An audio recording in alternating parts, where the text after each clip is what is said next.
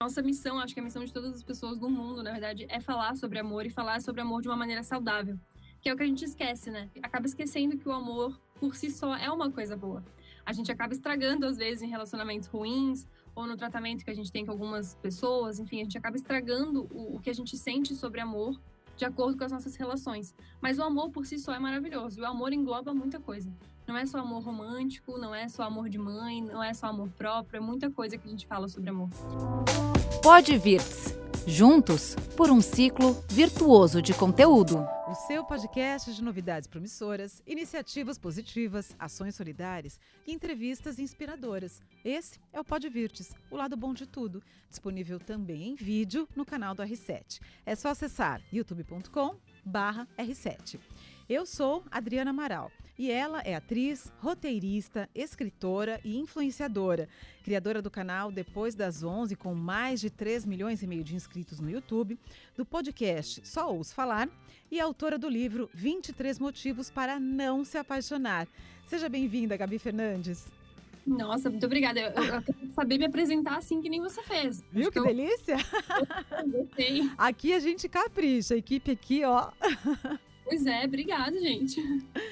Gabi, para a gente começar, qual foi a última vez que você não se apaixonou? Ai, meu Deus, que eu não me apaixonei. Tem sido difícil, viu? Eu sou uma pessoa que eu, que eu me apaixono. Eu tenho esse problema aí de me apaixonar facilmente. Mas a questão do livro é uma grande pegadinha, porque apesar do, do título, é um livro sobre amor, sobre paixões, sobre relacionamentos saudáveis e, e coisas felizes no amor, assim. Por mais que o, que o nome seja difícil de entender, é um livro positivo sobre relacionamento. Ufa, que susto! então tá bom. E vamos lá, qual que é o primeiro motivo para não se apaixonar? Cabe esse trocadilho aí? Primeiro motivo para não se apaixonar, deixa eu pensar. Ah, eu acho que insegurança, né? Acho que é o primeiro motivo que, que me vem à cabeça, assim, quando a gente fala sobre se apaixonar. Porque quando a gente se apaixona, a gente desarma, né? A gente fica livre de, de todos os nossos as nossas defesas assim. Então acho que insegurança é um dos grandes motivos para não se apaixonar. Mas eu tô lidando com elas aqui faz algum tempo porque essa coisa de paixão essa coisa de relacionamento é uma coisa que importa muito para mim. Eu ia te perguntar justamente isso. Você é você se considera uma pessoa insegura? Ah em algumas questões sim. Eu acho que todo mundo tem tem dois lados, assim, né? Uhum. Eu acho que eu mostro que eu sou muito segura, eu acho que eu tenho uma, uma figura segura no meu trabalho, nas coisas que eu faço, nas coisas que eu posto. Mas eu tenho 500 mil questões, assim, que, que tenho trabalhado. A coisa da terapia ajuda muita gente, né? A coisa da terapia é importante. Com certeza. É, mas eu tenho algumas questões que eu lido, assim, com toda certeza. Ainda mais que eu trabalho com aparência, eu trabalho com, com a minha imagem, eu trabalho no, nas redes sociais, onde o tempo todo eu recebo críticas de coisas que eu nem esperava receber críticas sobre aquilo. Então, sim, tenho, tenho bastante segurança em alguns pontos. É, eu acho que nesse, nesse mundo que nós vivemos hoje, a mulher já, por natureza, já tem mais inseguranças, né? Vamos combinar. E nesse mundo que a gente vive hoje de exposição o tempo inteiro, é, a comparação é inevitável, porque você postou, você falou, já vem logo um feedback, né? Então uhum. não é fácil lidar com isso. Mas assim, o livro 23 Motivos para Não Se Apaixonar é um best-seller. Você consegue imaginar o porquê? Você acha que as pessoas é, têm medo realmente de se apaixonar? Elas estão carentes? Elas querem se apaixonar? Qual o motivo desse sucesso todo? Obrigada. é, eu acho que amor é uma das únicas questões comuns de todas as pessoas. Independente de, de quanto você ganha, do que você faz, de, de tudo da sua vida, né? Independente de onde você nasceu, independente de qualquer coisa, você vai ter algum tipo de problema ou algum tipo de questão nas suas relações amorosas. Todo mundo já sofreu por amor em algum instante na sua vida, no decorrer do, do tempo aí. Pode ser uma paixonite que você teve aos 15 anos e que foi uma, uma grande questão para você, ou pode ser um, um término de relacionamento aos 30 também que mexeu com coisas que você nem sabia que ia mexer.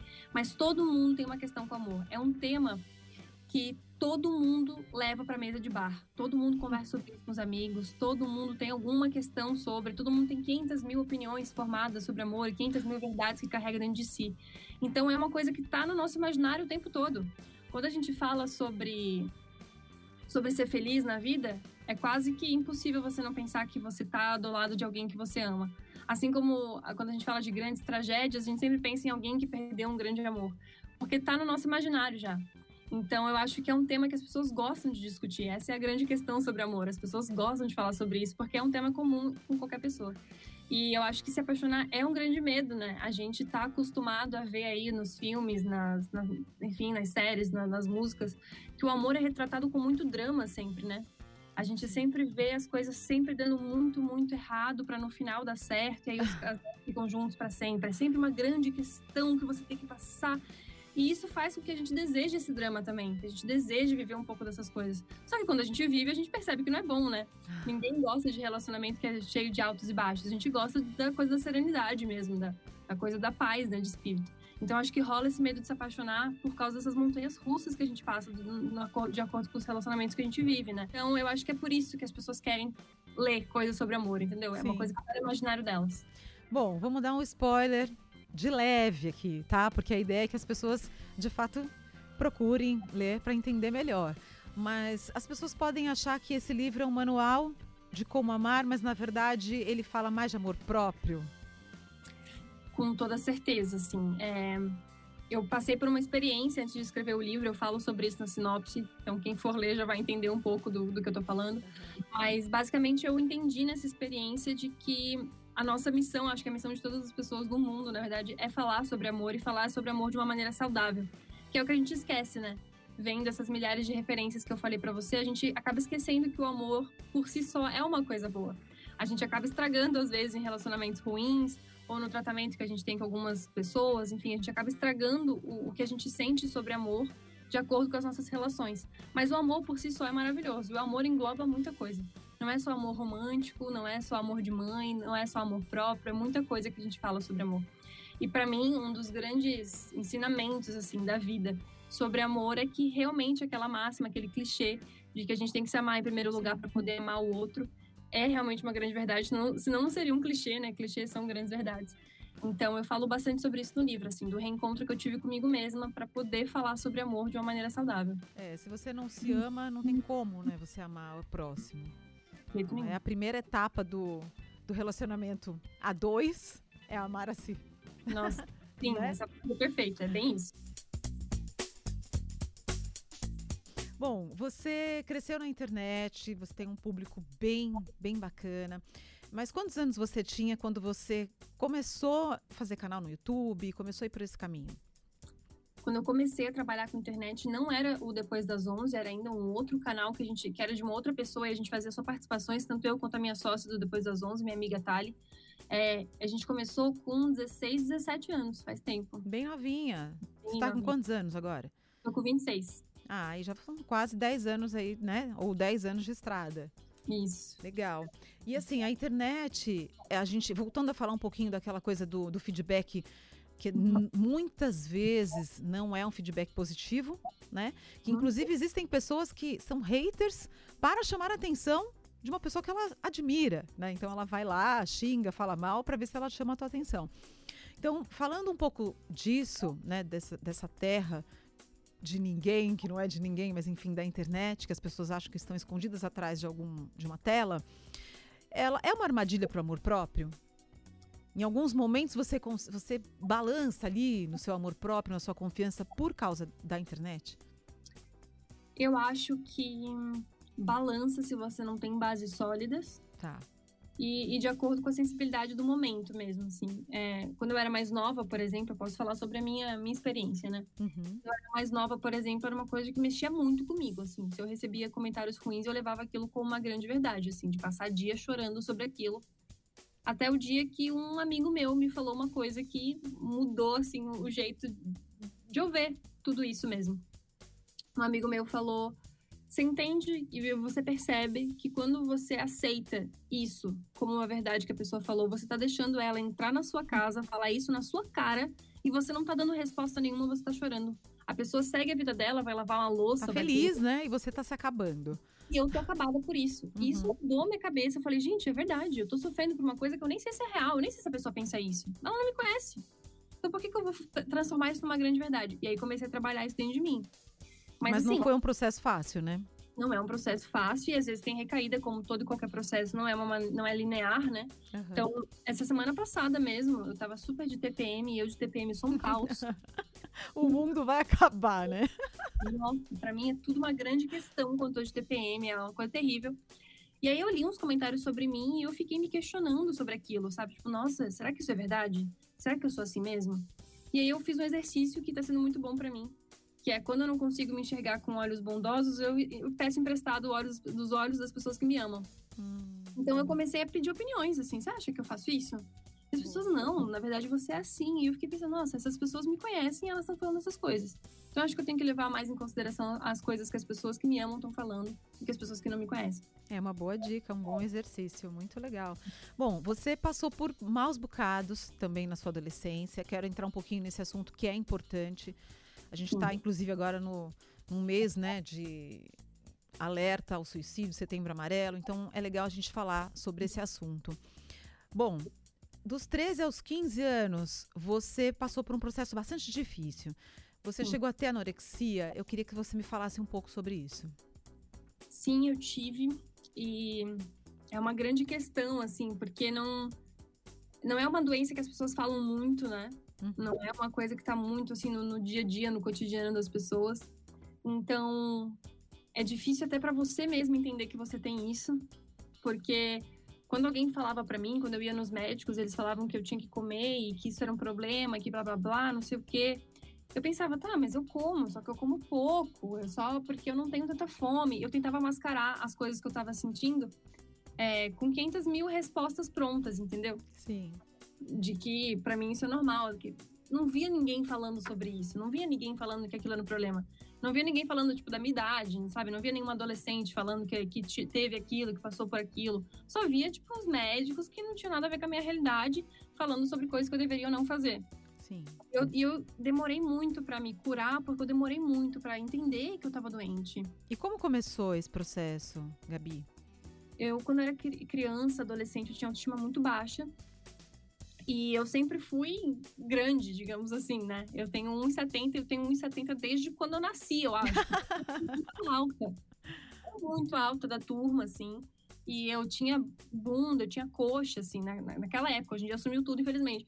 Mas eu tinha, e eu achava que aquilo era too much, assim, eu achava que era muito, sabe? As Sim. minhas referências de beleza eram as meninas do meu colégio, que eram super bonitinhas, elas eram super magrinhas. E eu pensava, nossa, as pessoas ficam elogiando elas e não me elogiavam.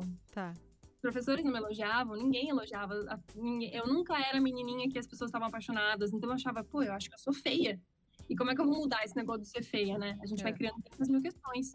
Uhum. Eu não gostava, não era só anorexia, eu não gostava do meu nariz, eu não gostava do meu cabelo, eu não gostava da minha altura, eu não gostava de várias coisas que faziam parte de mim.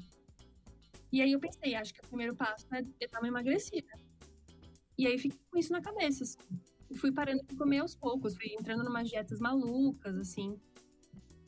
E, e fui, fui criando sozinha essas coisas dentro de mim, assim, de que eu precisava fazer isso. Não falava com a minha mãe sobre, não falava com, com, ninguém sobre, com os meus amigos, não falava com ninguém. Era uma coisa bem, que foi bem interna minha, assim. E aí eu me lembro das coisas que a minha mãe fazia na época, assim, de colocar comida em pratinhos pequenos, para eu entender que eu não estava comendo muito.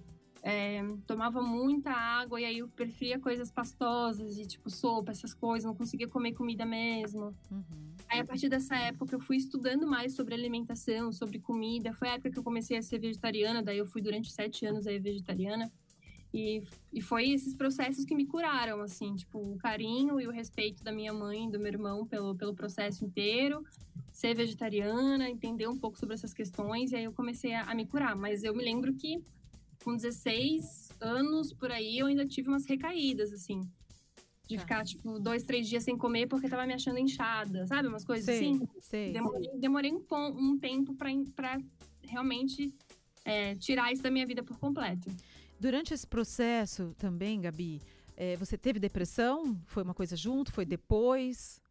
Eu fui diagnosticada com depressão em 2017 e 2018 que aí eu entendi, fui no psiquiatra, aquele rolê inteiro, porque eu tava me sentindo muito triste, era o momento mais feliz da minha vida, rodando o Brasil inteiro com peça, tudo acontecendo, eu tava muito feliz, mas ao mesmo tempo tava triste por dentro, assim, não sabia explicar e me culpava justamente porque tava vivendo um momento super importante e tava me sentindo mal. E assim, visivelmente para as pessoas, quando você estava no teu trabalho, você passava alegria, divertimento. Sim, tanto é que às vezes as pessoas mandam para mim, nossa, eu preferi a Gabi de 2018. E eu penso, nossa, a Gabriela de 2018 estava na merda. me, me, me esforçava para ser engraçada, para fazer as, as, pessoas rirem, peça, enfim, sempre trabalhei com humor. Mas por dentro tava muito, muito mal, assim. E aí, em 2018, eu descobri a depressão. Enfim, falei com, com um psiquiatra, a gente começou a tratar e descobri que eu tinha distimia também, que é uma depressão leve que começa na infância. Então, muito possivelmente, essas coisas de anorexia e tudo mais foram desencadeadas por causa da própria distimia. Hum. Então, quando eu comecei a tratar isso, é que essas coisas todas clarearam na minha cabeça, assim. Você percebendo isso, você acabou procurando ajuda, né? Você como foi esse processo? Você procurou terapia? Como você saiu disso? Vamos falar da parte boa. Lógico. É, então, foram várias pequenas coisas que eu fiz, assim. Primeiro foram a, a, as grandes e mais importantes, que eu fui, contei para minha família, falei o que eu estava sentindo procurei ajuda de, de médico, fui para psiquiatra e também fui para psicoterapia, né? Faço terapia até hoje. Desde 2017 eu faço terapia até hoje, que terapia nunca é demais. É, e a partir desses processos fiz outras coisas para me fortalecer, assim. É, durante um tempo usei remédio, de fato, meu psiquiatra passou remédio. E depois que eu fui saindo do, dos remédios, eu fui buscando outras coisas para me deixar bem, para me deixar feliz. Daí eu comecei a criar as minhas rotinas de cuidado. Então comecei a fazer o yoga nessa época, comecei a me exercitar nessa época comecei a ter pra, a, a, descobrir as coisas que me davam prazer, assim, porque eu tinha, eu tinha esse entendimento de que eu era muito feliz no meu trabalho, mas pós isso, não sabia muito o que fazer, o que me dava prazer, o que me dava alegria. Então eu comecei a, a buscar coisas que, que me deixavam bem, que me deixavam feliz, assim. É, eu ouvi uma frase uma vez de um livro que eu li, que é, ouvi é ótimo, né? Eu li uma frase no livro que é, que é muito boa, que é o sucesso é ser feliz. E eu tomei isso para mim como uma grande verdade, assim. Então, Hoje em dia, o que eu busco é ser feliz. Esse trabalho vai me fazer feliz, tá ótimo. Se essas pessoas me fazem feliz, tá incrível. Se essa casa me faz feliz, tá, tá perfeito. Eu tô buscando felicidade mesmo. E aí comecei a buscar essas coisas que me deixam bem, é, pelo menos um pouquinho melhor a cada dia. Então, coisa do yoga, coisa do chá, uma terapia, tudo isso vai me fortalecendo, assim, vai fazendo eu entender quem eu sou e a partir disso vou conseguindo ficar bem. E é importante dizer, Gabi, que cada pessoa tem o seu próprio processo, né? Cada pessoa vai encontrar o seu prazer em coisas diferentes. Existe uma receita? Você acha que existe uma receita pronta? Acho que não existe uma receita pronta. Acho que se eu pudesse dar um conselho seria realmente desabafar e pedir ajuda, né? Porque a gente tem essa mania, eu pelo menos sou muito assim, de querer resolver as minhas coisas sozinha. E isso até pode funcionar para alguém, mas o caminho é muito mais difícil, né? Muito mais oneroso. Então, muito mais tranquilo e leve se você desabafar com alguém sobre. Então, conversa com um amigo, conversa com a mãe, conversa com o pai, conversa com os irmãos, para realmente chegar num consenso do que se fazer a partir daí. E aí, buscar uma ajuda de psicoterapia, ajudar, é, pedir ajuda de um psiquiatra, realmente resolver e se livrar de preconceito, né? Eu sinto que muita gente Sim. tem preconceito com remédio, por exemplo ou acha que é uma besteira, um monte de coisa que não é, né? É realmente uma doença. E se é uma doença, pode ser tratada, então que a gente busca o tratamento. Falando sobre o seu podcast, só ouço falar. Já é um dos mais escutados do país. Eu quero que você me fale, né, dessa, dessa sua desse seu filho, dessa, dessa teu carinho com como é que surgiu. Conta um hum. pouco para a gente sobre ele o podcast para mim é uma, uma grandíssima terapia. É muito louco para mim, assim, como ele tomou uma importância gigantesca na minha vida. É, eu tava com uma ideia já de fazer um podcast, porque eu falo muito, acho que vocês estão percebendo, né? Eu não calo a minha boca. Dê um espaço para eu falar, eu falo mesmo. Que delícia, né? Então você tá no lugar certo. E aí eu não sei se é muito didática, eu vou dando detalhe da história, abro parênteses, eu, eu sou assim, eu vou falando as coisas o tempo todo. E aí eu imagina, no meio da pandemia, a vontade de falar pra caramba, já tava com essa ideia na cabeça e tava cheia de crises existenciais, todo mundo passou, né, por 500 mil crises existenciais durante essa pandemia. E eu pensei, tá, acho que vai ser um bom momento para lançar o podcast para eu falar sobre essas minhas mil crises. E comecei, assim, meio. E fui gravando, meio esporádico, quando tinha uma crise, quando tinha uma coisa, ia contando. Demorei um pouco para começar a levar super a sério. Só que o que me fez começar a levar a sério de verdade foram os feedbacks porque eu faço coisa na internet há muito tempo aí, tô há 10 anos trabalhando com isso, tenho um canal no YouTube, trabalho com, com vídeo curto no, no TikTok, no Reels, tenho livro, escrevo para revista, faço roteiro, um monte de coisa, e nunca tinha recebido feedback como eu recebo do podcast. Porque as pessoas têm um nível de proximidade muito grande, assim. É Elas se identificam bom. também, né? Se identificam muito. E é como se estivesse conversando comigo em casa, assim. As pessoas falam de experiências que elas têm, assim, como se estivessem Sabe, tu realmente entra na vida da pessoa, na casa da pessoa. As pessoas me mandam as rotinas delas de acordo com o podcast. Tipo, nossa, a primeira coisa que eu escuto de manhã é o podcast. Nossa, você sempre almoça comigo, porque eu sempre coloco o podcast para poder almoçar. E você vai entrando na vida da pessoa e as pessoas vão falando, nossa, isso aqui aconteceu comigo. E uns textos incríveis, e como aquilo mudou a vida das pessoas, e coisas tão importantes, tão grandes. Eu penso, gente, mas como assim? Eu só falei de uma coisa que estava vivendo e isso mudou a vida de alguém de alguma maneira foi muito importante para mim, foi muito especial esse processo. Então eu comecei a levar muito a sério, porque faz sentido para mim e faz sentido para o outro, sabe? E você fala de autoconhecimento, você fala de autoestima, de cuidado, né? De uma forma leve, com humor. Essa, uhum. é, a, uhum. essa é a jogada. Sim, essa é a grande pegada. Tipo, falar de coisas que são. Sérias, porém. É, de forma mais leve, para que todo mundo consiga realmente, tipo, estar tá numa conversa junto, sabe? Muito legal. Muito legal mesmo. Bom, você diz que é jovem, mas que parece ter 87 anos. Por que isso? Nossa, porque eu sou a pior jovem do planeta Terra, assim. Gosto de comida mesmo, eu sou terrível. Eu sou a pessoa que gosta de ameixa em tudo, sabe? Eu sou ah. essa pessoa. É, é isso que você gosta de arroz com uva passa no final do ano? Eu acho terrível quando não bota uva passa no arroz no final do ano, gente. É o único momento que a gente tem pra colocar Sabe que eu lembrei agora do olho de sogra? Do eu doce. é meu doce favorito, juro por Deus. Aí, ó. Peço todo aniversário. Meu irmão fica puto, que eu peço bolo de abacaxi e olho de sogra no meu aniversário. Todo aniversário é a mesma coisa. Boa. Adoro coisas. E sou chata, eu sou chata. Acho que é por isso que eu acho que eu tenho 87 anos, assim. Não que todo mundo com 87 anos é chato. Mas sabe quando você tem aquelas coisas cri-cri, assim? Sei. Que tem que ser jeito? No relacionamento amoroso também? Você tem umas coisas? Tem, um pouco. Mas, tipo assim, coisa do dia a dia, sabe? O volume da TV muito alto já me pega. Uhum. Né? Pessoa que bota, sei lá, um, um, garfo num lugar onde bota a colher, não, já me pega, tem que ser organizada. Eu sou assim, eu sou meio cri-cri. Por isso que minha mãe fica falando que eu nasci velha. Ah, boa. Então eu vou pegar essa toda a experiência de vida dos seus 87 anos de vida e vou te fazer uma pergunta que é a nossa tradicional para encerrar o podcast aqui. Se você tivesse que definir o futuro em uma só palavra, que palavra seria essa? Olha a sabedoria, hein? 87 anos. Conhecimento. Conhecimento. Por quê? Porque eu acho que é, eu acho que eu nunca vou parar de estudar, eu nunca vou parar de querer saber das coisas, assim. Eu me imagino é, no futuro só sabendo mais do que eu sei hoje, assim. É o que eu espero, é o que eu quero, sabe? Uhum. Muito é bom. Isso. Adorei. Obrigada. Sucesso para você. A sua história é muito legal. Que bom que você deu a volta por cima. Tá aí linda nos seus 1,70m de altura. Maravilhosa, fazendo sucesso e que seja cada vez maior o seu sucesso. Parabéns. Para nós, obrigada pelo convite, obrigada pelo papo, obrigada pela liberdade aqui. Não parei de falar um segundo. Então, muito obrigada mesmo de coração. Valeu. tchau, tchau. Beijo. E essa foi mais uma edição do Pod Virtes, o lado bom de tudo, um podcast para propagar iniciativas positivas, ações solidárias, novidades promissoras e entrevistas inspiradoras como essa da Gabi. Até semana que vem e lembre-se, esse programa faz parte da família R7 de podcasts. Todos os dias tem novidades em r7.com/podcast. Beijo, até semana que vem. Tchau.